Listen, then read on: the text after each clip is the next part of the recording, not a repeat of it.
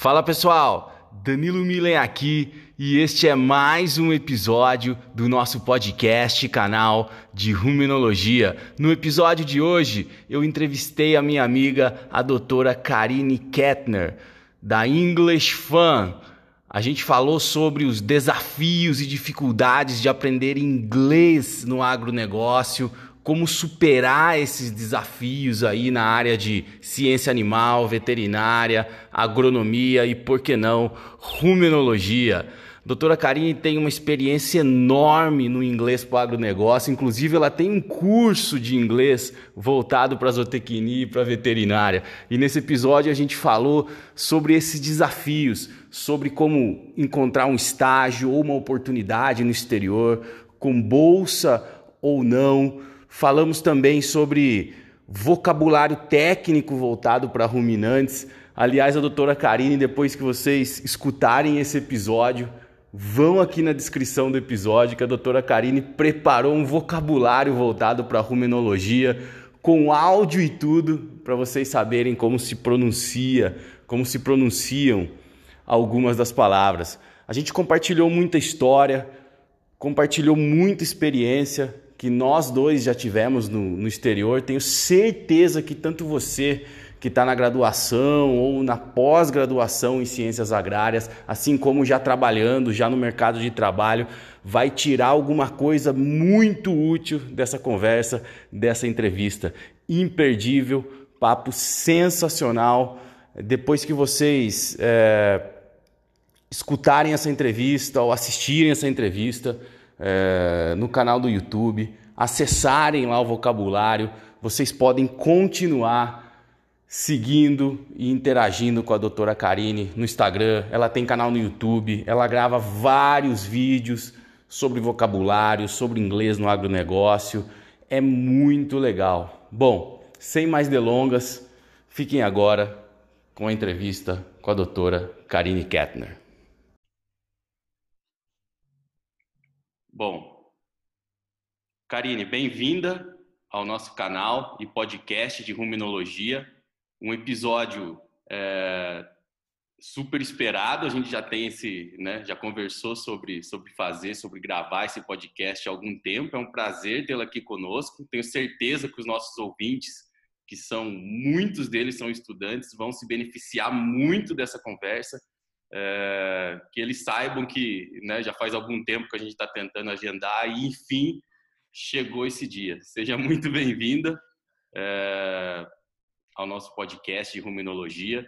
Eu vou pedir que, primeiramente, é, você dê as boas-vindas e também se apresente, né? Fique à vontade aí para conversar com os, nossos, com os nossos ouvintes. Obrigado.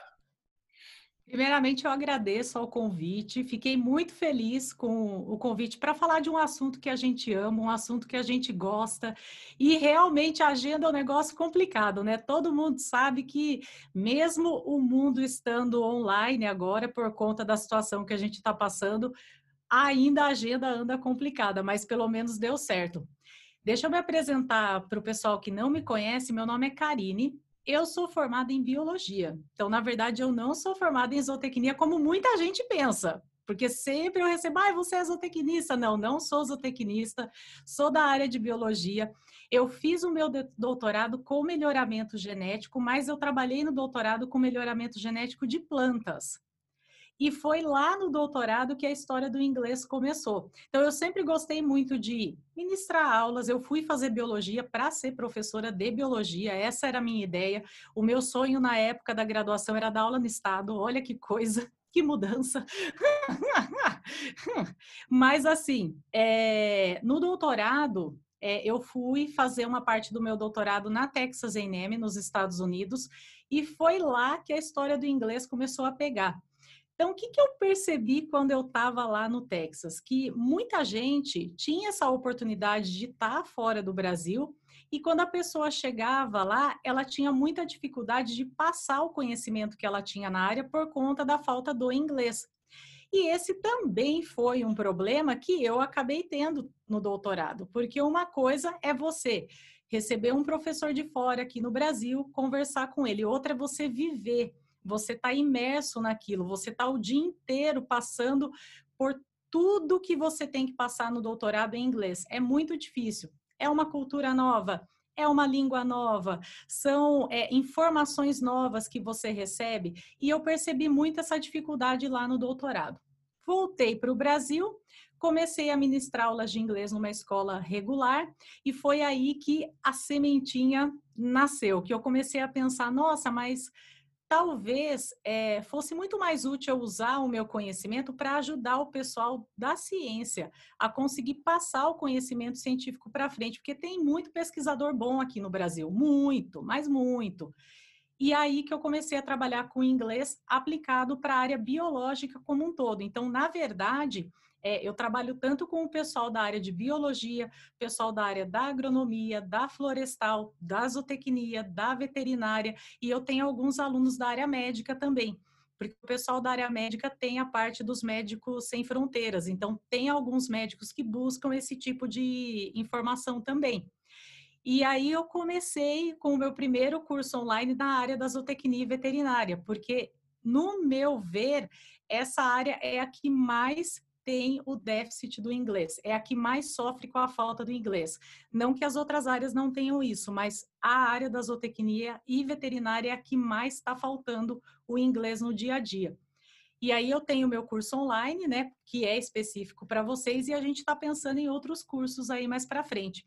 E no momento eu estou fazendo graduação na área de letras pela Federal de Uberlândia. Então agora eu estou realmente estudando a área de linguística para estar tá formada nessa área e passar conteúdo melhor para todo mundo. Legal, muito bacana. Com certeza, eu não conheço outra pessoa no país que faz isso, né, direcionado assim para a área uhum. do agro, né? Eu, eu realmente não conheço uma pessoa com graduação, com mestrado, com doutorado, fazendo uma segunda graduação agora, né, em letras. É, eu realmente não conheço. Eu imagino que você não deve ter alunos só em Botucatu, né? Então, você, né, pelo, Uhum. Essas plataformas online, com certeza você tem alunos, né, é, de outras cidades, de outros estados, né, o que é também, né, uma, uma baita oportunidade, né, nesses tempos uhum. de, que a gente está isolado, a gente está em casa, né, para aumentar negócios online e também, né, muita gente buscando aprender, né, não só uma nova língua, né, mas novos Exatamente. né? então, então, acho que acho que o tempo é, é propício, né, pessoal? Para quem está ouvindo, ó, depois vai ter deixar aqui o Instagram, o, né, o site da Karine para gente, né, para vocês entrarem em contato com ela. E tá sabe bom? uma coisa importante que acontece também para avisar a galera, né, que está aí falando, ah, ano que vem eu estudo inglês. Eu tenho muitos alunos, principalmente no curso online, que estão fora do Brasil. Então, o que, que aconteceu com essa pessoa? Ela foi até lá fazer um estágio, fazer o intercâmbio dela, e a pessoa está sofrendo basicamente a pessoa está sofrendo, ela já está lá vivendo tudo aquilo que eu comentei com vocês sobre está imerso no inglês, está tendo que aprender um conteúdo novo em inglês, e aí, no desespero, ela busca um curso online para ajudar ela. Então, eu tenho bastante aluno que é de fora do Brasil, a pessoa está fora do Brasil.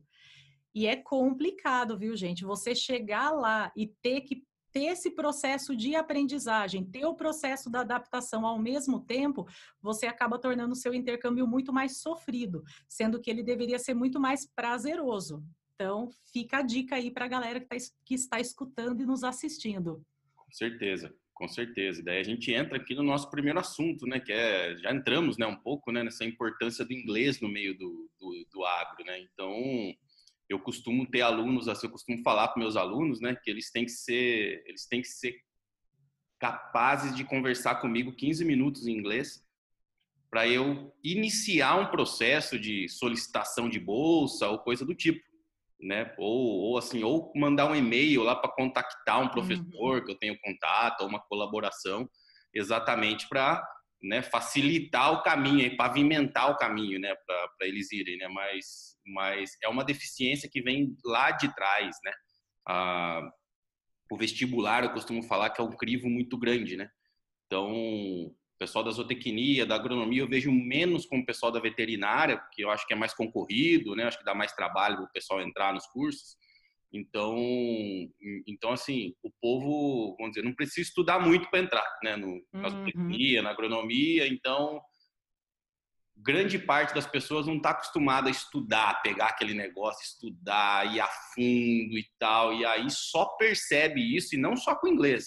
Quando pega uma disciplina que é, né, que cobra mais, né, o pessoal sofre, porque não está acostumado a estudar. Né, e, e, e o inglês é como se fosse uma disciplina pesada, exige dedicação, né? Então é uma coisa né, totalmente nova para quem nunca estudou, né? Um outro idioma, né? Então realmente é, o pessoal que chega nos Estados Unidos nessa condição, né, ou no exterior, né, sofre do famoso culture shock, né, que é aquele primeiro mês, né, é. né, comida diferente, não entende nada do que a pessoa fala, se entende alguma coisa no final do dia, a cabeça parece que correu uma maratona, né? Tão cansado, mas o cara não fez nenhum esforço físico, só mental, né?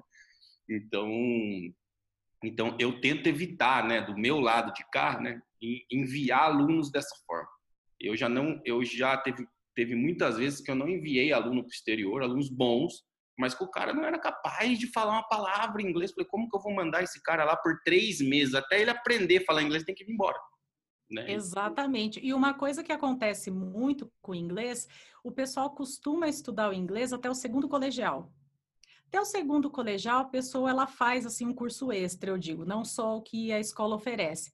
Aí no terceiro colegial, ela está focada no vestibular. Então ela acaba estudando o inglês básico para fazer o vestibular entrou na faculdade, ela não consegue mais organizar o tempo dela para se dedicar ao inglês. Então, ela acaba colocando em primeiro plano as disciplinas da faculdade e deixa o inglês de lado. Aí que vem o problema, porque ela passa quatro anos, cinco anos da, da faculdade sem ter contato a pessoa que vai ter contato com o inglês durante a graduação é aquela que está fazendo um estágio, está fazendo uma iniciação científica, tem contato com paper, recebe pesquisador de fora no laboratório. Essa até vai ter um contato e ela vai ter assim um pouquinho mais de noção da necessidade da língua. Agora, se o cara não procurou esse estágio, essa iniciação, acabou. Ela só vai se preocupar com o inglês a hora que ela tiver no último ano, que ela tá querendo estágio, que ela pensa no intercâmbio, que ela fala, ai, eu vi que tem tal professor que manda os alunos para intercâmbio, vou conversar com ele. Só que daí ela não tem a base. Aí ela não tem como enfrentar esse intercâmbio. E acaba sendo uma coisa que, se caso dê certo dela ir, ela vai, ela volta, e não, não acrescentou em nada. Ela não fez um networking, ela não fez um contato lá, não fez uma, não criou uma ponte para um futuro mestrado, um futuro doutorado ou até um futuro emprego mesmo, dependendo do lugar que a pessoa vai, ela pode voltar trabalhando também. Então esse é o gap que eu percebo que a maioria dos alunos tem. O que você recomenda, então, dentro da sua experiência, para aquele cara que está ouvindo a gente, acabou de começar a graduação, né? Tem um monte de ouvinte aqui, né, que, que assiste o canal também. O cara acabou de começar, está na sede lá do conhecimento. O que, que você recomenda como, assim, é, como barreira, como limite dentro de um curso de graduação para ele começar a intensificar, assim, se ele não estuda inglês, já, mas se ele já estudou um pouco, como você falou, esse cara uhum. na média, né? Ah, ele estudou até o segundo colegial, sempre teve inglês na escola, né? Mas a gente sabe que na maioria dos casos isso não é suficiente, né? E esse cara já entrou na graduação, seja em agronomia ou veterinária ou tecnia, já pensando em fazer um intercâmbio no final do curso, mas ele tem um tempo aí. Quanto você acha que esse cara precisa de tempo? Assim, dentro da sua experiência? Quanto que ele tem que estudar por dia ou por semana para quando chegar no final do curso ele tá, ele ser pelo menos capaz de se comunicar, né, lá no, né, lá no estágio dele? O, normalmente é o grande segredo de qualquer língua que você vai aprender é você ter o contato com ela. Então, a partir do momento que você insere o inglês no seu dia a dia, fica muito mais fácil você atingir a fluência, fica muito mais fácil de você chegar ao ponto de se comunicar no inglês. Então, o que, que eu falo para os meus alunos? Claro que nós sabemos que você pagar um curso de inglês durante quatro, cinco anos da graduação, para muita gente é inviável, porque é um custo alto. Só que hoje em dia nós temos essas ferramentas maravilhosas, que é a internet todo mundo, basicamente, praticamente todo mundo que está na graduação tem acesso à internet. Então, dá para você criar esse ambiente de imersão mesmo estando no Brasil, mesmo não fazendo um curso de inglês propriamente dito. Então, você parece besteira, mas assistir uma série em inglês, você colocar um filme em inglês, você começar a ter contato com paper da área. Então, ah, eu gosto muito da ruminologia, vou começar a ler uns papers da área provavelmente o melhor conhecimento da área vai estar em inglês, porque o inglês é a linguagem da comunicação e é a comunicação científica, ela é toda feita em inglês. Então, se você conseguir ler o paper, você já vai estar tá adquirindo vocabulário e está nessa imersão. Beleza, dos dois primeiros anos da graduação, você faz essa imersão por conta. Daí você busca um curso, porque vai acontecer uma coisa que Estudando sozinho, muitas vezes você dá um shotgun, você dá um tiro assim para todo lado e você não sabe no que focar. É para isso que o professor entra em ação, para colocar você naquela direção, para fazer você não gastar tanta energia para chegar no nível bom de inglês, sendo que em menos tempo você poderia chegar já no nível legal para fazer uma entrevista e pegar um estágio fora. Então, os dois primeiros anos da graduação, Normalmente, se a pessoa manter esse contato com a língua, ela já consegue chegar num ponto que lá no final ela faz um curso e vai embora. É, hoje em dia você tocou num ponto importante, né? Eu lembro quando eu estava estudando inglês lá, né, ir para o estágio de quinto ano, não tinha, assim, eu não tinha nem internet quase disponível, né? Imagina podcast, Netflix, né? Uhum. Hoje você entra no Netflix, por mais que você tenha dificuldade, você pode pôr a legenda em inglês, por mais que faça uhum. ah, legenda, você pode pôr a legenda em inglês, né? Dublado nunca, hein? Nunca, pessoal, pelo amor de Deus. Eu vejo um negócio dublado assim, meu ouvido até quase que não quer escutar, né? Então, então assim, é... naquela época não tinha isso, e a gente está falando de coisas de 15 anos atrás, né? Um pouco mais que isso, né? A gente não tinha essa oportunidade. Como, como que você estudar inglês? Se você não fosse numa escola ou não comprasse um curso desses na livraria que vem com CD, né, ou com DVD que você colocava no computador, a gente não tinha essa opção, né? Então, então com hoje tem muita coisa, né? O ponto que você tocou hoje que o pessoal é, tem disponível, né? E de graça, uhum. né?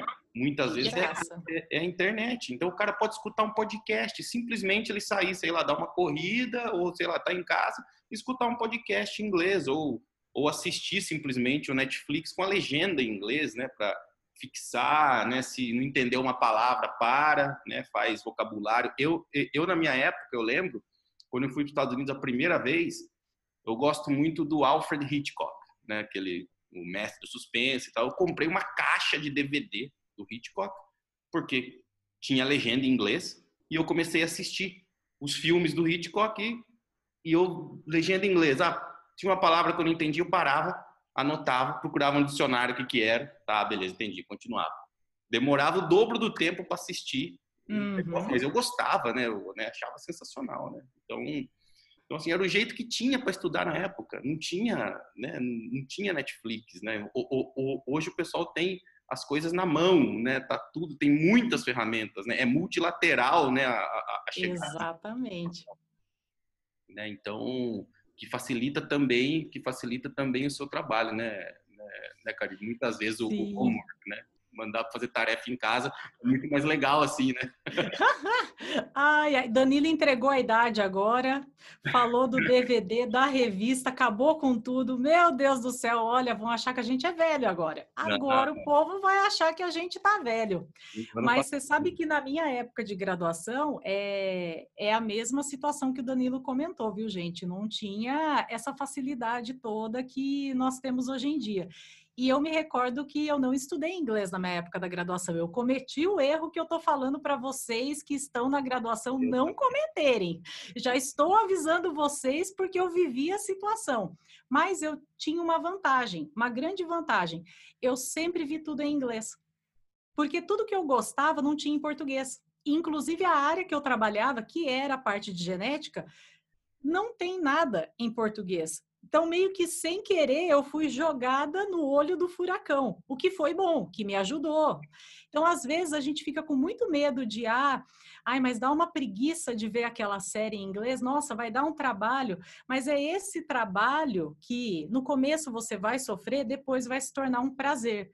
Depois que se tornar um prazer, se torna algo comum na sua vida. Então, tem um processo de aprendizagem que a gente passa. É que quando a gente aprendeu o português, nós não lembramos, porque a gente aprendeu lá criança, a gente não tem essa memória dessa época. Mas toda a língua é assim, até o português a gente sofreu, não é só com o inglês, não. Tem um platô que a gente tem que chegar, né? Uma barreira que a gente tem que romper, né? Tudo que é uhum. conhecido, a gente. Lógico que vai ter uma força contrária que vai fazer a gente desistir, né?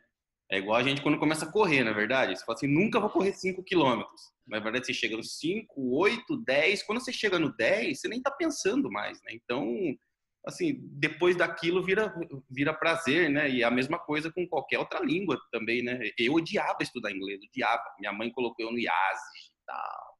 Eu era um dos piores alunos de inglês da escola. Eu odiava aquilo. Só que quando eu fui para os Estados Unidos a primeira vez fazer estágio, também fiz esse erro de estudar só no último semestre uhum. estágio, fui lá.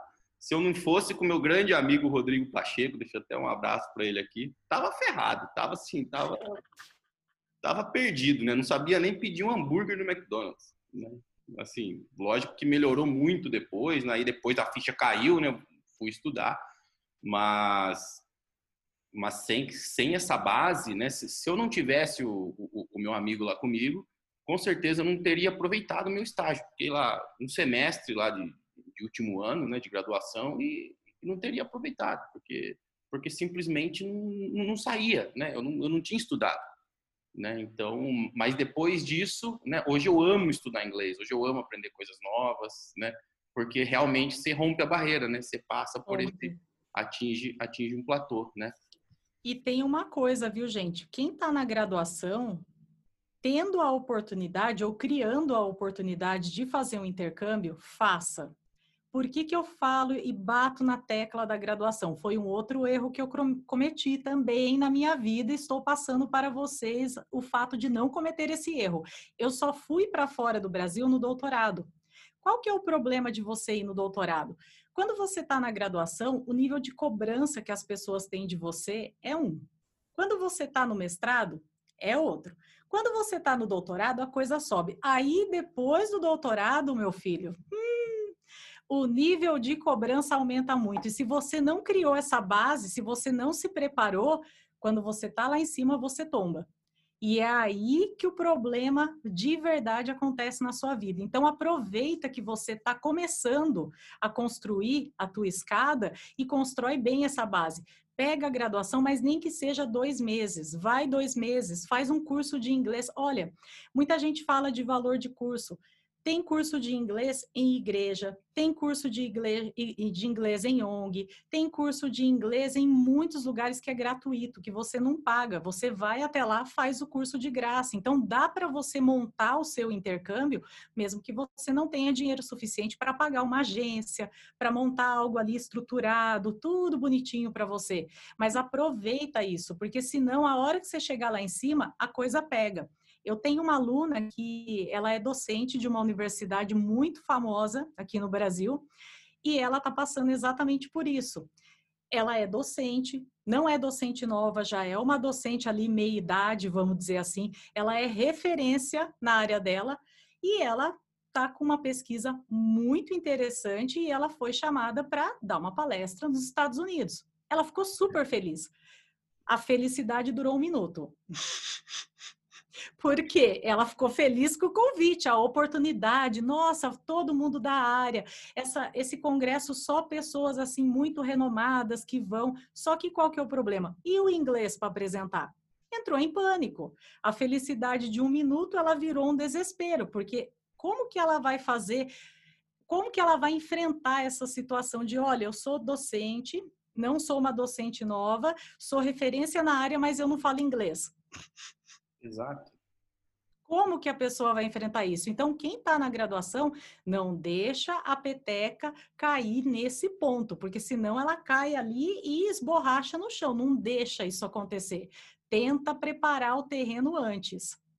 Exato. E, e com essa, né, esses tempos que a gente que a gente está passando agora, está ensinando que por, por mais que tenho limitações, né, do encontro, né, pessoal, né, os encontros são mais virtuais, mas tem muitas coisas boas, né, que a gente pode tirar desse né, desse período. Por exemplo, eu participo de bancas de defesa, que antigamente era inviável convidar um cara lá dos Estados Unidos para participar, porque tinha que pagar para o cara vir e tal. Hoje não, hoje a gente faz assim, ó. O cara, Exatamente. baita pesquisador, baita experiência na área, o cara participa da banca de defesa do aluno do programa de pós-graduação. O cara faz participação especial em disciplina. Tá todo mundo assistindo de casa mesmo, né? Essas lives que o pessoal faz também, né? Ou seja, vai chegar um momento que não só os docentes, né? Mas o cara tá trabalhando numa empresa lá, falar, vamos fazer uma reunião agora então com um cara do exterior, o cara tem que falar inglês né? E, e, isso tem que começar desde cedo, né? Não aprende de uma hora para outra, né? Não é estudar para a prova e amanhã você faz uhum. e, e, acabou, né? É aquela coisa que tem que fazer parte da sua natureza, né? Tem que ser automático, né? Sim. Você tem que adquirir aquilo, né? Então. E, e para você virar essa chave, que eu sei que todo mundo odeia inglês, a grande maioria das pessoas odeiam inglês. Você nunca pensa, é, ah, eu não gosto do inglês pensa no que o inglês vai trazer para você. Então, tira o foco do inglês em si, do aprender inglês, e põe o foco no que o inglês vai trazer de bom para mim. Foi só assim que eu virei a minha chave. Quando eu percebi que todo conhecimento relevante da área que eu trabalhava antes, que era melhoramento genético, era publicado em inglês. Tudo. E principalmente um dia que eu estava almoçando com um pessoal lá nos Estados Unidos e eu vi assim pessoas de diferentes lugares. Tinha coreano, tinha chinês, tinha brasileiro, tinha americano, todo mundo sentado na mesma mesa almoçando e conversando. Por que, que isso virou a chave? Eu pensei, bom, se eu fosse aprender coreano, eu nunca ia falar com essa pessoa. Se eu fosse aprender chinês, meu Deus do céu, ia estar tá até hoje tentando aprender e não ia ter aprendido. Agora, temos uma língua única, todo mundo consegue passar informação e todo mundo consegue compartilhar aquilo que sabe. Você focando nisso e não focando só no aprender inglês é chato, não sei o quê, melhora para você. Você começa a ver com outros olhos. Então você tem que virar essa chave de aprender inglês pensando no que o inglês vai trazer para você. Perfeito, perfeito. A, a, gente tem muitos alunos hoje, né, que querem fazer intercâmbio, né? Né, Karine? Fazem, sim, uhum. a família faz um esforço também, muitas vezes, né, em termos financeiros. E no final das contas, o cara não tem uma estrutura mental para fazer um fazer um intercâmbio, ou seja, ele coloca no currículo dele lá que ele fez intercâmbio, ele pode até usar essa informação para talvez conseguir um emprego, mas na hora do vamos ver mesmo, vamos falar aqui então, o cara não fala, né? assim, ele gastou um dinheirão no intercâmbio e, e, e, ele não tinha na época que ele foi estrutura mental, né, para fazer aquilo, né? Então, uhum. muitas vezes a imaturidade também, né? O, né, o cara perdeu, se deslumbrou, né? Perdeu muito tempo lá, sei lá, fazendo compra, viajando, tá? E o inglês mesmo, que foi o principal que ele foi fazer lá, né? Ficou em segundo plano, né? Porque ele tinha muitas outras atividades, porque às vezes é a primeira vez fora do país, né? Então, é, quando você disse né, sobre os cursos baratos, né, eu imagino que você tem aí alguns links, né, que a gente pode depois né? Uhum. Colocar aqui na, na página aqui do canal, né, do YouTube para ajudar o pessoal, né, para né, para quem quer é, fazer um intercâmbio, né, principalmente com o dólar nesse né, nesse valor que está hoje, né, sem gastar muito, acho que é meio impossível, né, porque tem custo de passagem, né, mas mas assim gastando menos, né, do que do que vamos dizer assim um curso que você compra numa agência, né, e tem lá, já tem as aulas, e você paga escola, paga taxa de matrícula, né? Normalmente, às vezes, tem hospedagem já junto, incluso, né? E muitas outras coisas, né? Então, quem quer fazer um esforcinho, né? Tenho certeza que você tem esse caminho, né? Quer fazer um esforcinho de programar sua própria viagem, né? Esperar para comprar uma passagem mais barato, né? Fazer, agendar as coisas de forma separadas, eu acho que a pessoa economiza, não é? Fazer um intercâmbio? Sim, economize muito, porque a agência, o que, que ela faz para você?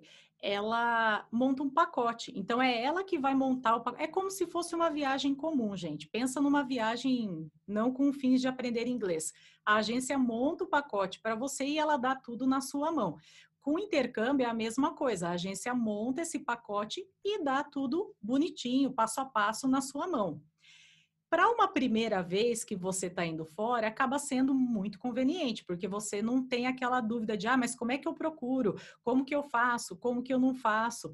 Mas tem outras opções para ir. E tem uma opção que pouca gente explora, que é o summer job ou winter job, enfim, qualquer um desses tipos de trabalho. Por que, que eu falo que essa é uma boa opção? Você pode fazer em universidade esse estágio e você pode fazer em empresa também. E as empresas têm vagas para isso, as universidades têm vagas para isso, e elas são estrangeiro. E é um contato muito besta, é muito fácil, e o pessoal não explora pelo medo de uma Skype call, de uma entrevista em inglês. Eu uhum. tenho muito aluno que a pessoa fala, eu quero, eu quero, eu quero. Aí manda um e-mail para o professor. Manda um e-mail e fala, ah, eu tenho vaga sim, vamos marcar uma Skype call? Pronto. Ah, não vou, porque eu vou ter que falar com ele pelo computador, porque ele vai fazer um monte de pergunta, porque é o medo, de novo, caiu no problema do inglês. Então a pessoa está perdendo uma oportunidade por causa do inglês, sendo que é uma besteira, gente. Você faz uma Skype call dessa, Normalmente eles fazem as mesmas perguntas, não é uma coisa que ai, cada professor vai fazer uma pergunta, é meio que uma base ali do que ele quer saber de você para essa posição que você está aplicando. E acabou, você vai, aí chega lá e vê o que acontece. Então é fácil você conseguir. E muitos desses summer job, winter job, eles são pagos, então você recebe por hora de trabalho lá. Ah, vou ficar rico fazendo isso? Bom, com o dólar o preço que está agora, talvez você consiga fazer um bom pé de meia, viu? Mas é um dinheiro que você consegue normalmente se manter. Eles calculam o valor dessa hora para que você consiga viver, você consiga se manter no período que você está lá. Então, o objetivo do summer job, do winter job, não é você fazer dinheiro, é você conseguir se manter no período que você está lá e ter a experiência, ter o aprendizado. Tá, mas eu vou aprender inglês como nessa situação? Nessa situação é no dia a dia, é no trabalho, é na convivência com o pessoal do lugar que você optou por ir. Não vai ter um curso de inglês nesse, nessa modalidade de estágio, só se você, por conta, for atrás de um curso. Mas você vai ter a experiência da vivência e você já vai fazer um contato, que é uma coisa muito importante. Você vai ter o aumento de bagagem cultural, vai ampliar a experiência de trabalho. Isso é importante, porque muita gente, principalmente a galera recém-formada, quando vai procurar emprego, ah, tem uma vaga aqui que eles estão falando que querem tanto tempo de experiência na área. Aí a pessoa fala, ué, mas eu acabei de me formar, eu não tenho experiência na área. A experiência que você vai ter que mostrar para o cara que está te entrevistando é exatamente essa. Então, você ter feito um summer job conta como uma experiência de trabalho, porque você trabalhou. E, no caso, trabalhou fora do Brasil. Então, até a forma que você vai apresentar para o entrevistador da tua vaga de trabalho, como você vai mostrar o que você fez fora, dá diferença na hora dele falar, pô, o cara recém-formado, mas ele ficou seis meses lá não sei aonde trabalhando com tal coisa. Ah, beleza, bacana, ele tem experiência. Exato, exato. E, e, e muitas vezes é, mencionar também que foi com o inglês, vamos dizer assim, básico, também reflete para o cara que está te entrevistando que você é corajoso, né?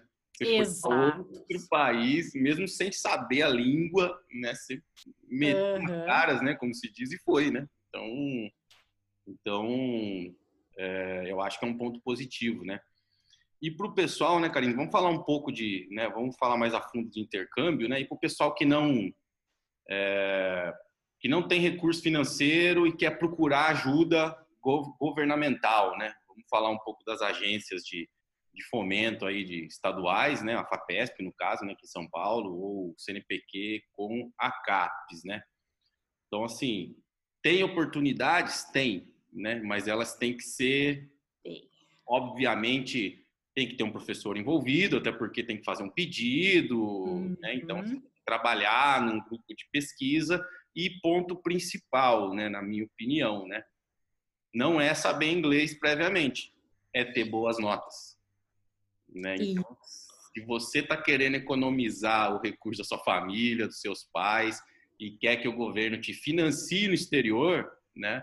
Eu tenho muitos alunos assim, não pode ter reprova, tem que ter um coeficiente de rendimento alto, né? Ou seja, né, esses alunos, né, se aproveitarem a oportunidade, são, são premiados, na verdade, né? E, e, não, e o cara não precisa saber inglês, né? Assim, é, ser o expert de inglês para fazer um estágio de graduação, por exemplo, né? no, no exterior, né?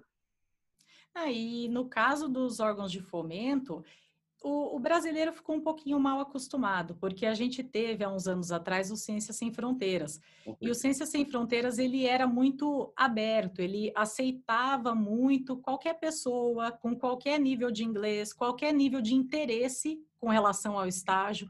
Então, eu acho que a gente ficou um pouquinho mal acostumado, porque depois que acabou Ciência Sem Fronteiras, ah, o bicho pegou, porque, por exemplo, vamos pensar na FAPESP. A FAPESP tem um sistema formidável, é um sistema que funciona muito bem. Então, quando você é bolsista FAPESP, você pode pedir uma BEP, você pode pedir uma bolsa específica para você fazer um estágio fora, fazer uma parte do seu mestrado, doutorado ou até da graduação mesmo, você consegue ir para fora com bolsa da FAPESP.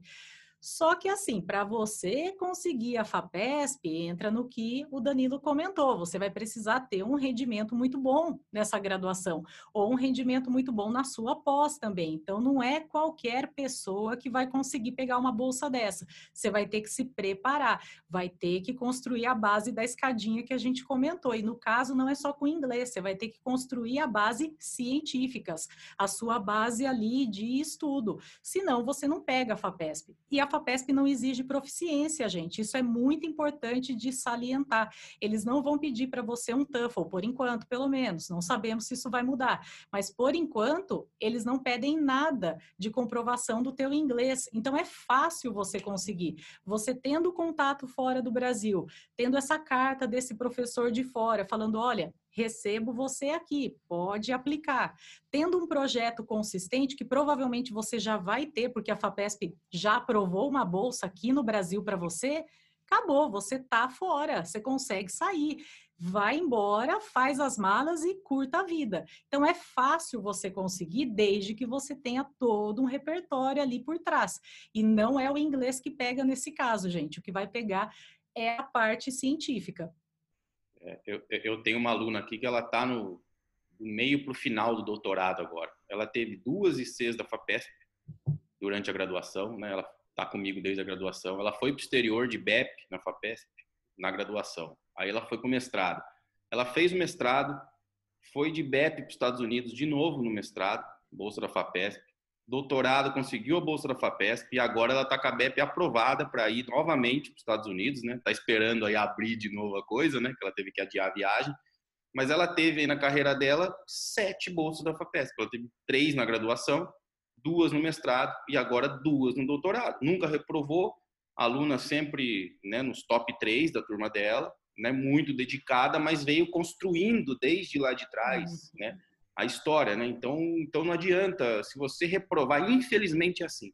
Se você reprovou de matemática no primeiro ano, pode ser que quando você pedir uma bolsa de doutorado, você perca essa bolsa. Um cara que não pegou, não reprovou em matemática. Né? Então, assim, é cruel o sistema muitas vezes, mas a fundação ela quer selecionar os melhores, ela quer ter certeza que o dinheiro público está sendo investido né, num, numa pessoa que tem é, um potencial muito grande de trazer um retorno para o país, né? O cara vai lá para fora, não é só para o crescimento dele, né? É para o crescimento do país também. Ele vem aqui aprender uma coisa nova, dissemina essa informação, o grupo de pesquisa cresce, né? E a sociedade toma benefício, né? Direto ou indiretamente disso, né? Então, então assim, é, infelizmente tem muita gente que fala, ah, é injusto, tal, né? Assim, cara, mas tem, se tivesse pouca gente no nosso país, até que vamos dizer assim, sobrava um pouco pessoal que reprovou uma coisa ali ou outra, mas muitas vezes não sobra, porque assim, tem muita gente boa, como você disse no início, né? Tanto estudantes como professores que análise é comparativa. Você perdeu para outro na comparativa, seu projeto é bom, seu orientador é bom, mas no seu currículo você perde. E, e, e eu costumo falar assim, o povo não acredita, né? Eu já tive aluno, já tive aluno que recebeu excelente na bolsa de doutorado em todos os quesitos, o cara nunca reprovou, tinha CR alto, caiu na comparativa do comitê da FAPESP, o cara perdeu, perdeu naquele momento. porque tinha um outro melhor que ele. Ele recebeu do, do revisor tudo excelente, né? Assim, só para o pessoal que está ouvindo ter, ter ideia do nível de competitividade, né, para conseguir uma bolsa dessa, né? E obviamente com as bolsas da Fapesp, a bolsa é muito melhor do que as bolsas do governo federal, do CNPq da CAPES. Tem reserva técnica que o cara pode usar no projeto, né? Tem um monte de benefício que óbvio, né, que quem estuda aqui em São Paulo na pós-graduação, na graduação, quer ter uma bolsa Fapesp, né? E... É, a FAPESP trabalha do jeito certo, ela trabalha dando todo o suporte para a pessoa realmente conseguir fazer uma pesquisa de ponta. Por isso que ela não cobra da pessoa uma proficiência porque ela quer que a pessoa vá, não é? Muita gente pensa, ai, os órgãos de fomento não querem que as pessoas tenham a bolsa. Não, gente, querem que vocês tenham a bolsa sim. Eles querem distribuir o que eles têm, não é que eles querem guardar a bolsa, mas eles querem que esse dinheiro tenha retorno pro país. E é aí que eu acho que a gente perde muito, e por isso que a gente acaba perdendo muita bolsa. Porque se eles percebem que ah, o dinheiro está sendo investido e não está dando retorno, não vão investir mais. E isso é, é, meio polêmico de comentar, mas a verdade é essa: a porcentagem de alunos que terminam o doutorado e que publicam esse doutorado, nem estou falando publicação de alto nível, estou falando publicar, estou passando na régua do publicar, é baixa. Muita gente não publica o doutorado, não publica o mestrado ou a iniciação. Então, isso falta muito. E sem isso, você não consegue entrar numa bolsa FAPESP. Você não vai conseguir pegar isso. Com certeza. E aí, a FAPESP não exige a proficiência, né? Mas, dependendo da universidade que você for, ela pode exigir, né? Essa Exato. doutorado, né? O pessoal de lá de Madison, né? Ela vai para um departamento de microbiologia que né, tá entre os três melhores dos Estados Unidos, depois de Harvard e Stanford, né? Então, então assim, eles querem o TOEFL, né? E, uhum. ou, ou outro teste que chama Duolingo, do ah, é, agora tá na moda, o é. Duolingo é, Test. Tá é. tendo isso agora durante a pandemia. Ou no mínimo esse daí, para ter lá uma nota tal para ela, né, para que ela fosse admitida, né? Porque porque senão eles não, né, assim, pode acontecer, né? É bom que o pessoal fique esperto e fale assim: "Ah, não, então vou fazer de tudo para conseguir o Bolsa FAPESP porque quer fugir, né, do inglês, né? Não, você vai é. vai para universidade que a FAPESP não exige, mas a universidade de lá exige, né? Então, então tem essa. E aí a CAPES, né, hoje, né, a CAPES, o, a CAPES é o órgão do governo federal que mais dava bolsa, né, para o exterior, né, junto com o CNPq, mas eles exigem, né, quando tem edital aberto, exigem TOEFL, né, tem que ter proficiência. E aí, pasmem que todo ano sobra a bolsa. Isso. Esse ano, a mesma coisa. A CAPES, nem o CNPq, nem a CAPES tem edital aberto hoje para bolsas no exterior, né? Devido a essa contenção de recursos. Mas a CAPES, as universidades que foram aprovadas no sistema, num edital que chama PRINT, é um edital de internacionalização, né? Os programas de pós-graduação 5, 6 e 7 aí de notas máximas estão envolvidos, né? Inclusive os programas da Unesp. Então, então, assim, mesmo dentro desses programas que tem recurso só para eles, está sobrando bolsa. Agora mesmo a gente tem pedido para fazer. Eu vou mandar lá para um pedido lá para três alunos, só que eles têm que passar no TOEFL. Senão não vai. Assim, exigência da CAPES e o cara não passa, né? E aí e aí ele não vai. Ele tem uma bolsa aprovada por seis meses ou um ano, se for doutorado, e o cara não vai. O recurso sobra né? E é o recurso destinado àquilo lá. Se, se não usar, é o que você falou. Recolhe, né? Uhum. Toda essa polêmica que aconteceu no começo do ano, ah, recolher as bolsas, tal, mas porque tem bolsas que não são usadas. Inclusive, esse, esse é. Cap Sprint tem outro detalhe, viu, gente? É, essa bolsa é ela é bem maleável para os programas. Então, os programas eles podem selecionar os alunos para daí enviar o nome desses alunos com a documentação para a CAPES. Então, tem essa flexibilidade. Só que o problema já começa aqui embaixo.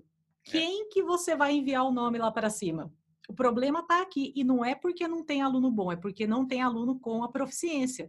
Então, tem programas que, assim, quem vai pedir a proficiência para os alunos é a CAPES. Então, o programa faz toda a seletiva ali interna, vê quem vai ser o aluno que vai ser contemplado com a bolsa, manda a documentação e aí você tem um tempo para entregar essa nota mínima da proficiência que é exigida.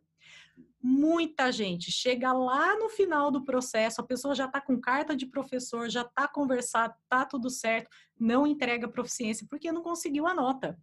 E eles aceitam várias proficiências, não é uma prova só. Então, TOEFL, IELTS, eles aceitam várias provas.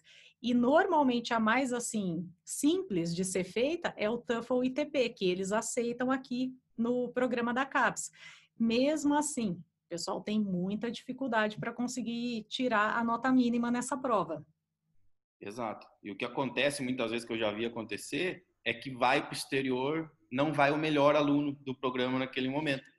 Isso. Vai indo um cara que muitas vezes ele não é o melhor aluno do programa, mas ele tem um inglês melhor do que o outro e ele acaba ganhando, uhum. né? Vamos dizer assim, ele não ganharia essa bolsa, mas ele acaba passando na frente porque ele entregou a proficiência, né? E tal e, e... porque nessa hora, né, né, Karine, não conta suas notas da pós-graduação. Não. Né?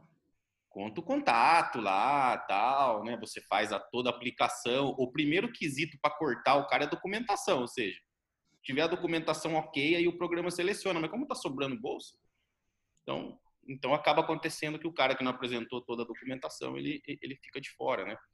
Inclusive, inclusive para o pessoal de empresas, né? O pessoal que trabalha, né? Que está aí escutando a gente, né? O CNPq não tem edital aberto hoje, mas o CNPq tem bolsas, né? Para pessoas que estão na empresa, tanto para fazer pós-graduação no país, como para no meio dessa pós-graduação também fazer estágio no exterior, né? Agora está fechado, né, por causa dessa contenção de recursos, mas é bom ficar ligado que é, de tempos em tempos aí os editais abrem, né? E, e até quem já está trabalhando, né, tem o programa de mestrado profissionalizante, né, tem muitas oportunidades que o cara não precisa deixar o emprego dele, né? Obviamente que a empresa uhum. tem que liberar né, um certo tempo aí da semana para o cara fazer a pós-graduação, mas tem bolsa até posterior, né, para a empresa, né, no, no, no, CNPq, né. Na FAPESP, na FAPESP não, né. FAPESP eles têm essa, essas oportunidades do PIP, né, que é Programa uhum. de Inovação em Pequena Empresa, né. Aí você pode pedir bolsa também, você pode pedir bolsa para fazer mestrado, doutorado, treinamento técnico no país, né?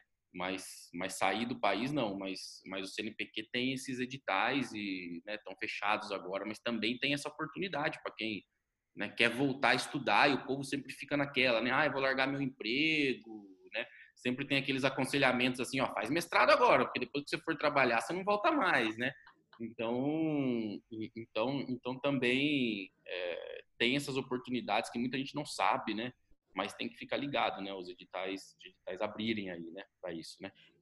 É, eu passei por uma situação parecida com isso que você comentou. Quando eu terminei a graduação, eu estava numa empresa e eu percebi que para subir de cargo nessa empresa era só tendo pós-graduação. Porque para você ser um pesquisador na empresa, você precisa ter um doutorado, não tem como ser sem ter doutorado.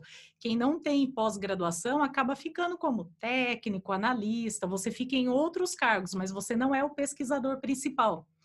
E eu pensei exatamente dessa forma que você falou. Pensei, bom, eu já estou acostumada, né? Fazia um ano que eu estava lá, já estou acostumada à pobreza da bolsa, né? Porque eu já vivia de bolsa antes, aí eu fiz estágio também nessa empresa com bolsa. Falei, eu já estou acostumada a essa vida de bolsa. Se eu me acomodar aqui na empresa, eu não vou sair desse cargo, porque ganha um pouco melhor, você já fica mais estável, você tem aquela rotina ali determinada. Falei, quer saber? Vou fazer uma pós-graduação, porque se eu ficar aqui, eu vou me acomodar e não vou nunca chegar no cargo de pesquisador, que era o que eu queria na época. Então foi meio que isso que eu pensei. E a empresa que eu estava, ela não aceitava você fazer a pós-graduação e trabalhar ao mesmo tempo. Ainda mais para funcionário novo, que era o meu caso. Então, corta fora, tira. Vai fazer pós, você vai fazer pós. E aí eu pedi para sair para fazer o doutorado. É, então, então, e tem muita gente que ainda faz isso, né? Muita gente que ainda faz isso. São poucas empresas que liberam a pessoa para fazer o, por exemplo, doutorado ou mestrado trabalhando, né? uhum. né? No meu Porque caso, é difícil, é. é. difícil você levar as duas coisas, é bem complicado. Uhum. É muito difícil. No nosso caso aqui, que o aluno tem que tocar um experimento no confinamento, seis meses, tem que ir para o laboratório, é que não é que eu não quero, eu não posso ter um aluno que trabalha ao mesmo tempo, porque senão eu vou ter que colocar outra pessoa para fazer o serviço hum. dele. Ele tem que alimentar boi e tal. Então, então fica inviável para o nosso grupo, mas tenho certeza que, que, tem outros grupos, né? O pessoal principalmente que mexe com é, que tem pesquisa com banco de dados, né? Que faz, mexe com big data, meta-análises, né? Então, então assim, eu já sei, né, de grupo de pesquisa que o cara consegue fazer a distância, trabalhar, né? Obviamente que ele vai ter que se dedicar, mas é, mas é possível, dependendo do tipo de trabalho que for fazer, é possível sim, né? Mas tem muita gente que é, que volta, né? Larga do emprego para fazer, né? Para vir aqui é, complementar a formação, né? Fazer pós-graduação. Bom, bom, Karine, vamos, vamos falar de um assunto aqui sobre é, termos né, de ruminologia ou de zootecnia, né, que a gente pode, né, para o pessoal que está escutando e que muitas vezes são confundidos, né? O pessoal acha que é uma coisa, mas quando cai dentro da zootecnia, cai num aspecto mais técnico, é outra, né? Vamos falar, vamos dar alguns, vamos dar alguns exemplos aí, né? Você que tem todo um, né, todo um curso aí, todo um know-how aí, né, construído sobre isso, né? Quais são as palavras aí que o pessoal acha que é uma coisa, mas em inglês é outra, e às vezes acaba até passando um carão, né, quando vem alguém de fora, né? O que, que você pode falar para a gente, para a gente ficar Isso é um assunto bem interessante, viu? Porque o inglês, comparando com o português, é considerado uma língua bem pobre de vocabulário. Eles não têm tantas palavras como a gente tem no português. E é aí que começa a confusão, porque muitas palavras no inglês, ela tem no português três significados, quatro significados, até cinco significados, porque vai depender de um contexto. Então, dependendo do contexto que você está falando aquela palavra, aquela expressão, ela vai ter um significado. Mudou o contexto, tem outro significado. E é esse o grande problema que acontece quando você vai para a parte de inglês instrumental, porque muitas vezes aquela palavra ali não é aquilo que você está achando que é, porque naquela área é diferente. E tem uma outra coisa que acontece muito, gente, que é também o viés de área. Por que viés de área? Às vezes, aqui no Brasil, a gente fala tal coisa de tal jeito. Aí você vai lá fora, eles usam outra expressão e aquela expressão é até diferente do que você usa aqui no Brasil. Ou até eles têm alguma expressão lá que nós não temos aqui, porque a nossa situação na área aqui no Brasil não tem esse caso. Então, isso daí é comum de acontecer essa confusão. Como que você vai conseguir reter esse vocabulário? Acostumando a ver coisas da área. Então, acostumando, voltando na história do paper. Ler paper, ver como que eles usaram essas expressões, o que que ele quis dizer com aquilo. É o contato que vai fazer você entender como é que eles falam aquilo ou não. Mas nós temos umas palavras muito boas que são assim ótimas, que a gente usa no dia a dia quando chega na área animal, você fala: "Meu Deus do céu, é isso? Não acredito". Tem uma palavra que é a palavra, eu vou deixar para vocês, turma, aqui embaixo para vocês fazerem o download, tá? Então eu vou montar um arquivozinho com as palavras, o significado geral dela e o significado na área da zootecnia, para vocês terem a parte escrita também, não só a parte falada. Então, tem uma palavrinha que é a palavra shrink. O que, que é essa palavra shrink? Boa. Essa é uma palavra ótima, porque se você for procurar no dicionário, vamos para o famoso Google, que todo mundo é vai lá no Google procurar o que é shrink. Aí ela vai achar encolher, diminuir. Aí você fala, hum, Tá, eu li no paper aqui que a pessoa fez o shrunk. O que, que é isso? Vai diminuir o quê? Então, já começa que é passado, né? O shrunk, ele é o passado do shrink.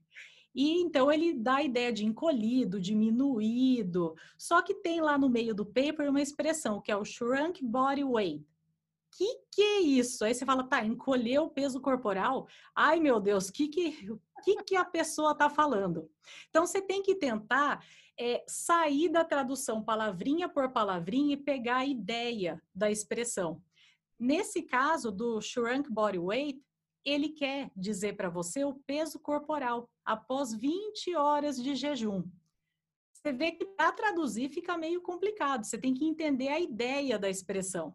Então, principalmente quando a gente fala de inglês instrumental, gente, calma, não se apavore e tenta pegar a ideia que está por trás da expressão, porque muitas vezes a traduçãozinha ali ao pé da letra não vai ficar legal. E aí tem outra, outra coisa que tem no paper, que é o unshrunk, unshrunk body weight. Aí você fala, ah, meu Deus, agora tem um N na frente da palavra. O que, que é isso? Esse prefixo N, ele dá uma ideia no inglês de negação. Então, se você já tem uma noção da língua e fala, bom, o N é sempre negação. Ah, então o unshrunk body weight vai ser peso corporal sem fazer o jejum. Beleza, fechei a ideia do que eu tô lendo. Então, muitas vezes você tem que ter esse feeling, né, do que está acontecendo ali naquele contexto é quando a gente está formulando ração para ruminantes, né? Você coloca o peso corporal do animal, que você tem que colocar o peso para falar, vou formular para o animal desse peso, e aí as plataformas todas em inglês falam assim, esse peso é full body weight, né, que é o unshrunk, uhum. shrunk body weight, né? Então você tem que colocar. Normalmente a diferença é 4%, né? A academia usa 4% de diferença do full, né, do, do unshrunk, para o shrunk body weight, né? Então então, se você não tem o peso em jejum, você pode pegar o peso cheio, né? Uhum. contar 4%, né? Mas realmente é, é, uma confusão, né? Ou shrink, né? Shrink também pode ah, ser. É. É, o cara foi no psicólogo, né? Ou, ou, eu já tive um aluno que falou shrink, não é psicólogo, tá falando de peso de boi, psicólogo. Nossa senhora. Coisa... É a terapia do boi, entendeu? Aí já mudou todo sentido. E você sabe que tem uma outra coisa, gente. Vou puxar a orelha da galera, porque isso acontece muito. Às vezes, ali no dia a dia, no trabalho, nós usamos o termo em inglês, só que nós nos damos conta que estamos usando o termo em inglês. Eu já tive aluno que trabalha com formulação de ração, a pessoa fala todos os termos em inglês, porque usa no dia a dia, na calculadora que a pessoa trabalha lá na empresa, para fazer a formulação, ela tá com a calculadora em inglês. Aí ela vem perguntar, viu? Mas o que, que significa o shrunk? Viu? Mas você viu já essa palavra. Sabe lá na calculadora, quando você vê. Ah, é isso então. Ah, porque a pessoa não ligou uma coisa na outra. Então, você ficar também atento ao que você já usa no inglês no dia a dia, com o que aquilo significa, ajuda você a memorizar e a não passar mico também. Exato. um dos outros micos é o pen of cattle, né? Então, esse daí, esse daí, a caneta, ai meu Deus. Caneta, caneta Vou de pegar boi. a caneta, a caneta de boi. Como assim a caneta de boi? E, e, na verdade, gente, o pen, ele pode significar caneta, né? Dependendo do contexto, porque no contexto de vocês é o curral, baia, é outra coisa, não tem nada a ver com a caneta que você escreve. É. Outra coisa também que o povo confunde, que a gente dá muita risada, é o tronco, né? Que é o shoot, né? Verdade. Shoot, shoot, né? Acho que é para chutar, né? Ou para qualquer coisa, né? Mas é o tronco de contenção, né? Com as, né? Com as uhum. tesouras, tudo para você, né? Conter o animal para você fazer algum procedimento, né? Então, o tal do chute, que é o pé da letra, é chute, né? Chute, chute mesmo, né? Chute, é. Tem, tem também é, marble, também é uma palavra que dá problema, porque a gente usa no dia a dia, assim, como um mármore. Então, como a pedra mesmo. Ou também pode ser para quem. Nossa, essa daí vai entregar muita idade. Não, não vou falar. Ver, não, vamos, agora tem que falar. Bolinha de gude, gente, quem lembra disso? Nossa. Porque marble é bolinha de gude também, né? Essa palavra pode ser tanto mármore como a bolinha de gude. Aí você fala, olha que beleza, apareceu lá no meio daquela reportagem que a pessoa fez o marbling. Que que é isso? Mas você sabe que o marbling, o americano, né, o termo marbling é por causa disso, por causa da bolinha de é gude. Exatamente. Tem um bolinha no meio do contrafilé. Uhum. Exatamente por causa das bolinhas de gude. Você vê que nesse caso, é uma coisa que ajuda muito a memorizar. Eu memorizo muito bem assim. E eu percebi que normalmente as pessoas memorizam muito bem quando você conta o porquê daquilo, a história daquilo. É você saber da bolinha de gude. Aí você já associa, ah, bolinha de gude. Ah, ele tem aquele, aquela, vamos dizer assim, a parte branca com a parte que não é branca. Hum, marmorei Hum, lembrei. Tem que fazer associação, gente. Quando você já fala uma língua mãe, no nosso caso o português, você fazer essas associações ajuda muito você a aprender outra língua. Você não esquece o significado. Com certeza, tem que fazer associação, porque senão, assim, decorar, né, talvez seja um dos, um dos piores métodos que, que existem, né? Você tentar decorar um vocabulário é, é, é praticamente impossível. Você vai esquecer, uhum. uma hora você vai esquecer, né? Tem que tentar fazer associação, com certeza, né? E tem até uma discussão na área da linguística que é com essa história de traduz, não traduz, você só aprende do inglês por inglês ou não. É bem relativo isso, porque você usar a base do português para aprender outra língua vai fazer você associar muito mais fácil. Então acaba sendo mais rápido. Porém, tem aquele detalhe: se você está aprendendo no país que você está, estou morando nos Estados Unidos, estou aprendendo inglês, é muito mais fácil você não fazer a tradução, você já pegar tudo direto do inglês, para não ficar esse vai e volta. Isso é muito complicado. O, o português ele ajuda muito você como base para você aprender o inglês quando você está no começo, quando você não tem base nenhuma, você está no zero ali na língua para você ver tudo em inglês, você vai sofrer muito. E isso pode gerar até um trauma na pessoa. Então, para evitar o trauma, ok, usa o português de base e vai comparando. E aos poucos você vai saindo do português e ficando só no inglês. Isso foi uma dificuldade que eu tive muito quando eu comecei a dar aula de inglês, porque é difícil fazer tradução, viu, gente? Parece que é fácil, que a gente faz rápido aqui, mas não faz, não. Até hoje eu peno, porque o que, que é mais fácil? Ativei o meu cérebro no português, eu vou no português do começo ao fim. Ativei meu cérebro no inglês, eu vou no inglês até o fim. Agora, esse vai e volta é muito difícil. Você deixa o seu cérebro em pane quando você está fazendo vai e volta. É, então, é, com certeza. Hoje em dia, né, eu tenho a preocupação de, de treinar meus alunos na pós-graduação, né, em, em em ler paper em inglês, né? Eu mesmo, um tempo atrás, o pessoal me convidou para dar uma palestra, tinha que escrever a palestra, né, para colocar nos anais em português. Nossa, que sofrimento! Eu acho que já faz assim uns cinco anos que eu não escrevo um negócio em português, assim técnico, né?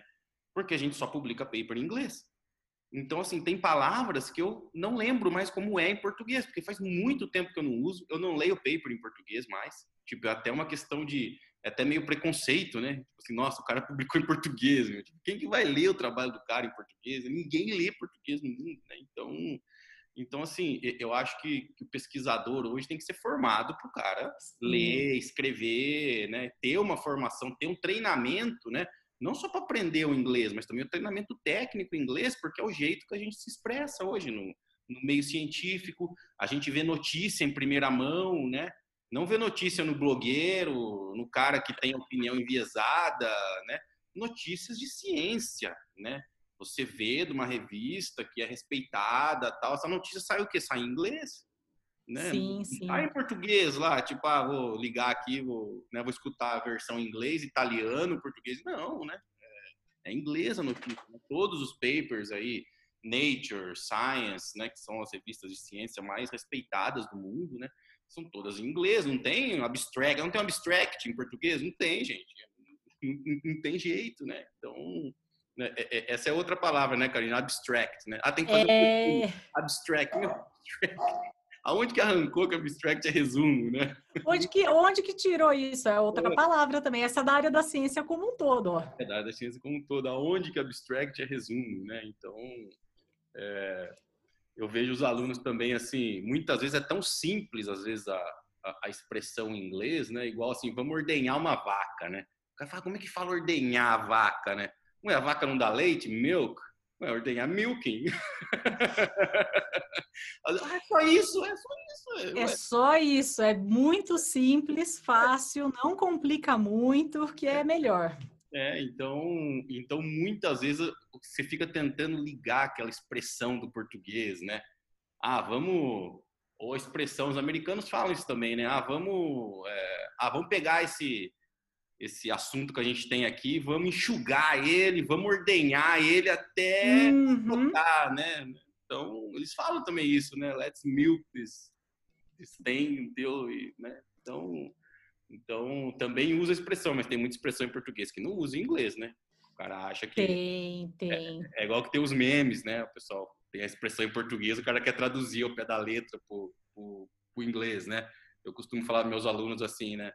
É, como é que você fala. É, agora é brincadeira, tá, gente? O pessoal que tá escutando, eu vou falar. vou falar assim: Deal with me, I book your face. Chá comigo, livro sua cara, né? Ai, ai. Falar inglês. Acho que a pessoa não vai entender o sentido ali, né? Tem que avisar antes que é brincadeira, né? ninguém vai falar inglês assim, pelo amor de Deus. É igual a história da palavra ranço. Ranço é uma palavra que muita gente usa em português, mas em inglês não tem a palavra ranço. Aí você explica o que é o ranço para um americano, para ver se tem alguma palavra que define. Ele vai falar, ah, disgusting. Mas o ranço não é disgusting, é, é, é diferente, entendeu? É, não, eu não sei explicar. Eu sei que até hoje eu não achei a tradução de ranço, viu, gente? Estou procurando, já conversei com vários nativos e não chegamos num acordo. é um disgusting que vem devagar. É, é, é. disgusting que vem devagar. Mas é esse é o problema de você ficar ao pé da letra. Então é legal a galera ter isso em mente. Não vá ao pé da letra que pode dar problema. Não tem jeito. É, é complicado. Bom, é não, muito legal a história das palavras. Acho que vai ser muito bacana o, o link aí que você deixar aí disponível para o pessoal e né, para o pessoal acessar aí as curiosidades, né? É, não sei se você conhece um livro. Tenho um livro de expressões em inglês que chama What It. Ah, sei! Não tem só expressões, lógico, em Animal Science, mas tem vários, assim, gírias, né, do inglês, né, que ele tem a tradução para o português, o que significa, né? Tem coisa que não tem nada a ver com a tradução, uhum. óbvio, né? Mas é muito legal para adquirir vocabulário, tem coisas, né, muito, muito bacanas ali, né? Então, né, tem expressões, lógico, é, scapegoat, né? Tipo, né, fazer de bode expiatório, né? Uhum. Assim, a, a, ao pé da letra, né, não é bem isso, né? Mas em português fica mais, fica mais clara a ideia. Né? É... Bom, Carinho, vamos fazer um, vamos fazer um summary aqui, né, dessa nossa conversa, conversa muito legal, né? Então, então assim, que a gente conversou, o cara que não é fluente em inglês e deseja ir para o exterior ou fazer negócio ou qualquer coisa do tipo, tem que começar ontem, né? Então, uhum. não deixa para a última hora, né? Uma das primeiras coisas que a gente falou.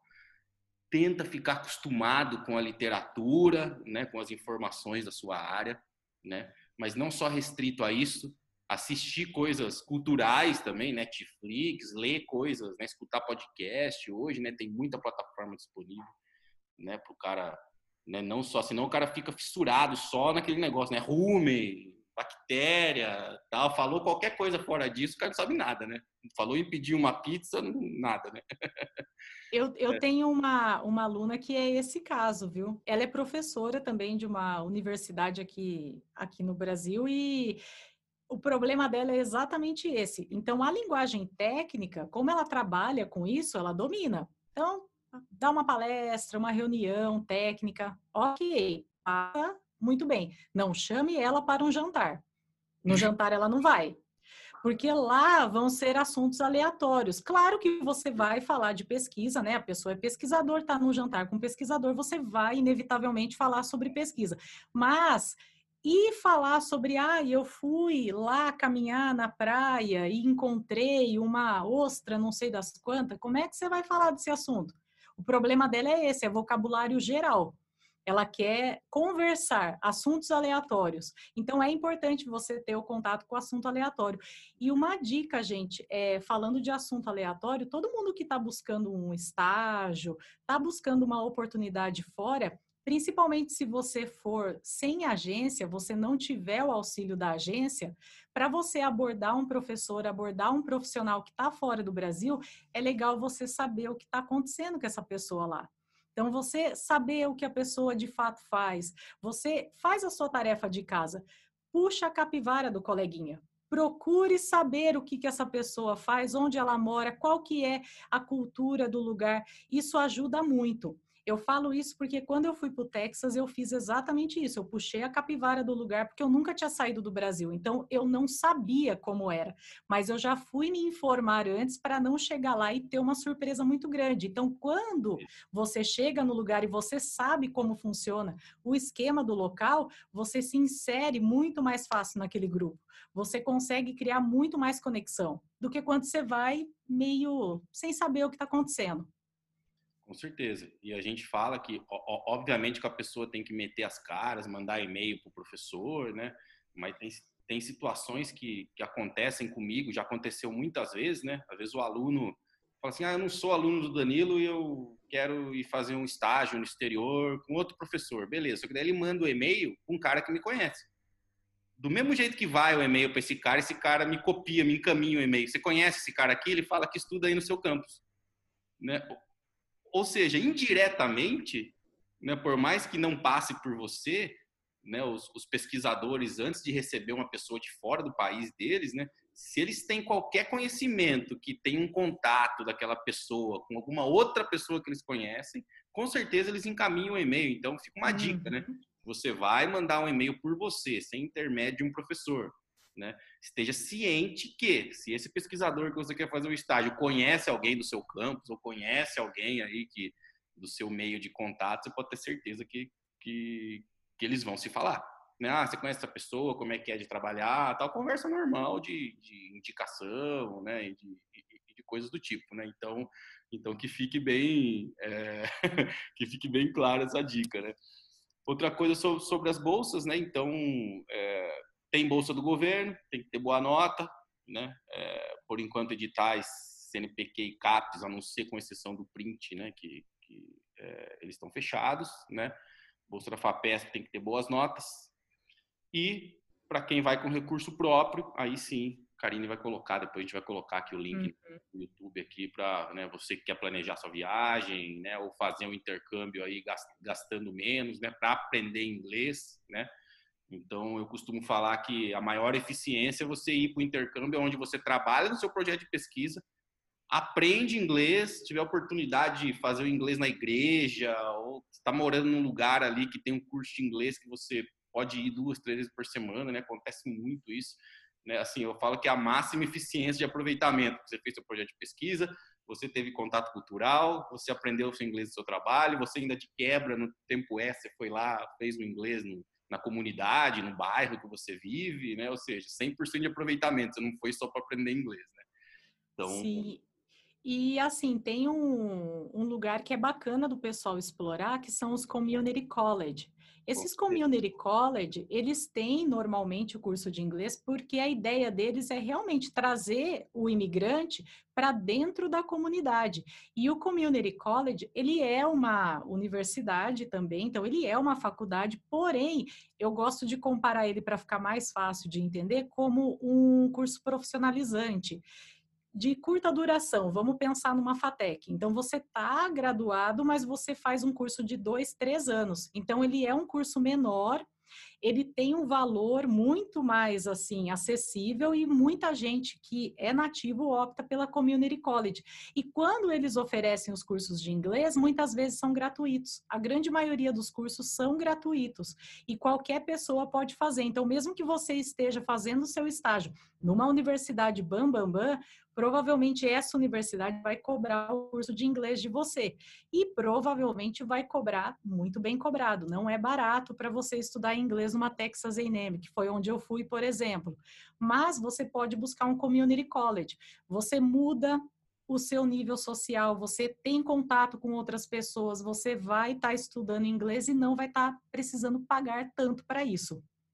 Perfeito, perfeito. Quando eu fui de sabático lá para Madison, no, no bairro que eu morava lá, que era uma comunidade da universidade, né, no housing da universidade, tinha aulas de inglês, porque um bairro totalmente internacional, né? Então tinha lá uma professora americana que ia três vezes por semana, não pagava nada, sem contar com a turma que estava fazendo inglês, viajava, assistir jogo do New York, Milwaukee Bucks, indo no jogo de beisebol, faziam atividades jantares tal, para interagir mais, né? Além das aulas, né?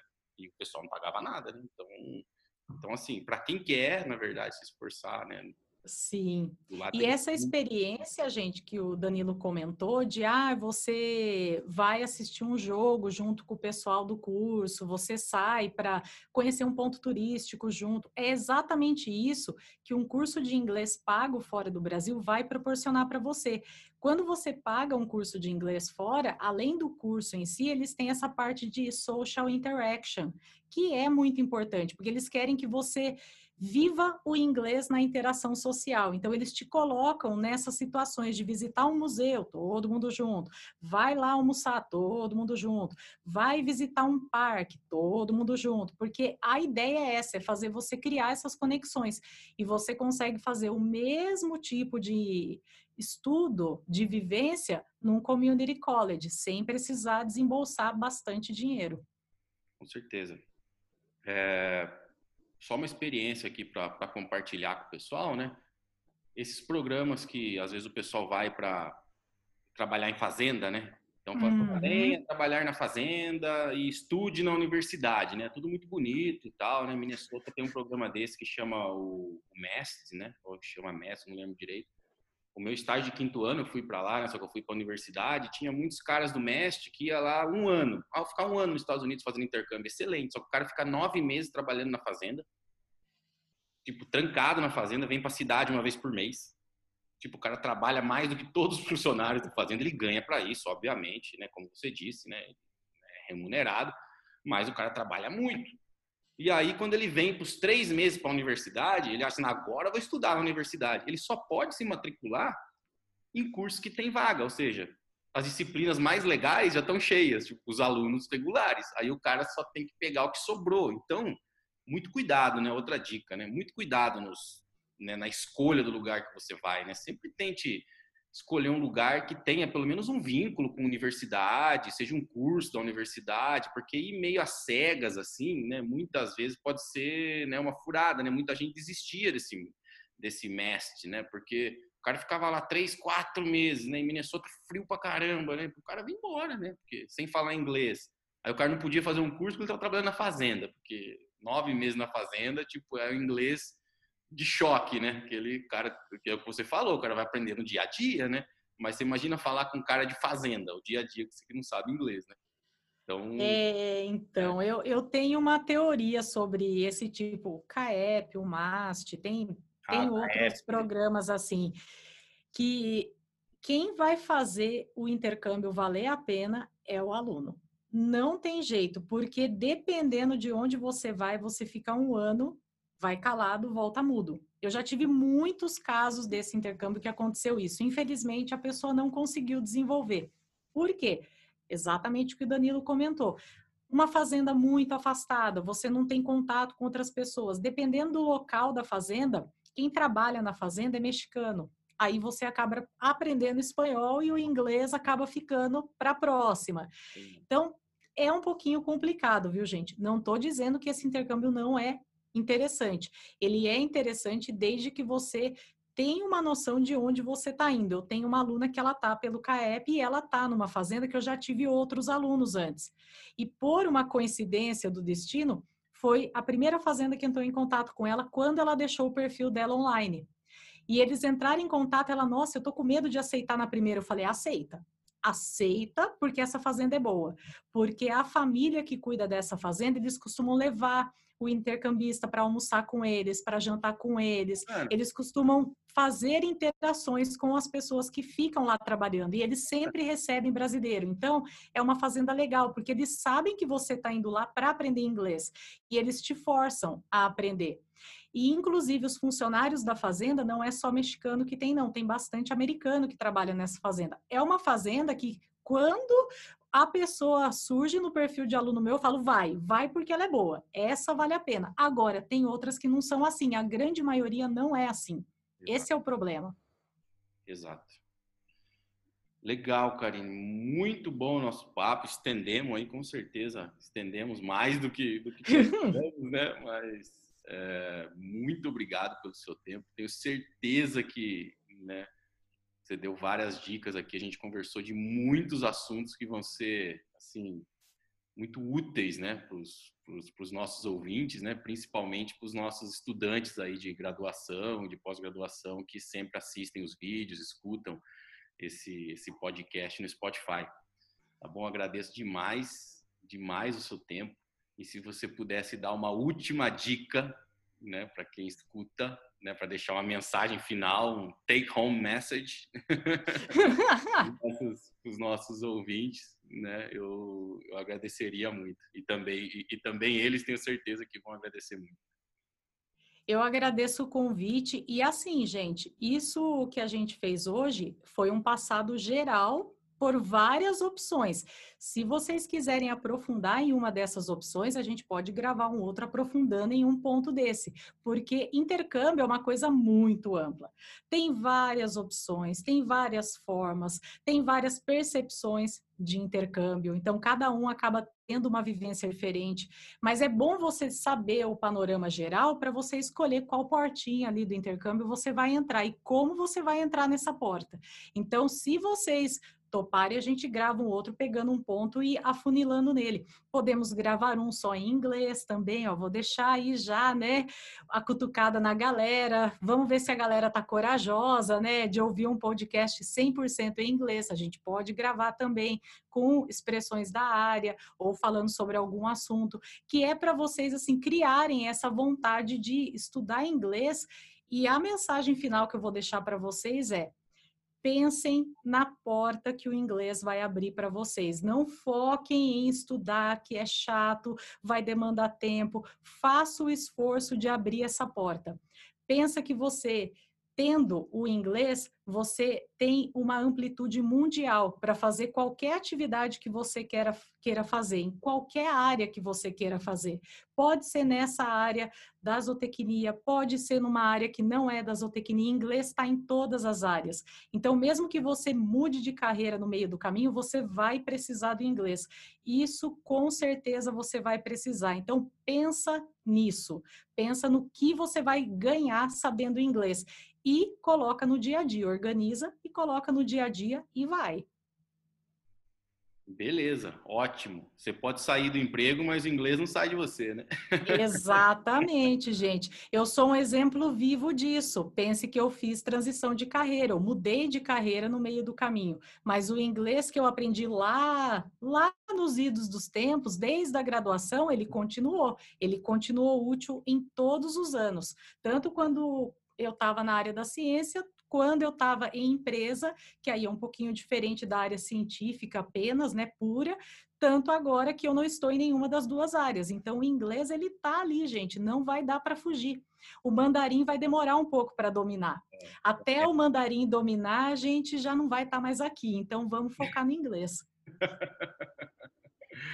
Ótimo, Karine, muito obrigado pelo seu tempo e com certeza é se tiver alguma pergunta assim mais é, mais específica direcionada para você lá no nosso canal do, do YouTube, eu te aviso aí, vou monitorar aí as, as visualizações e aí eu te mando lá para você também interagir lá com os nossos ouvintes, tá bom?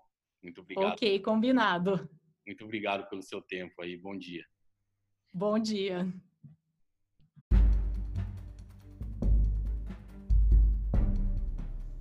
Se você gostou desse episódio, deixa o seu comentário, deixa o seu like lá no nosso canal do YouTube. Se você tiver alguma pergunta ou sugestão de celebridades do mundo do rumen para que eu possa entrevistar, deixa lá também na seção de comentários do nosso canal do YouTube. Vai ser um prazer falar com vocês. Um abraço.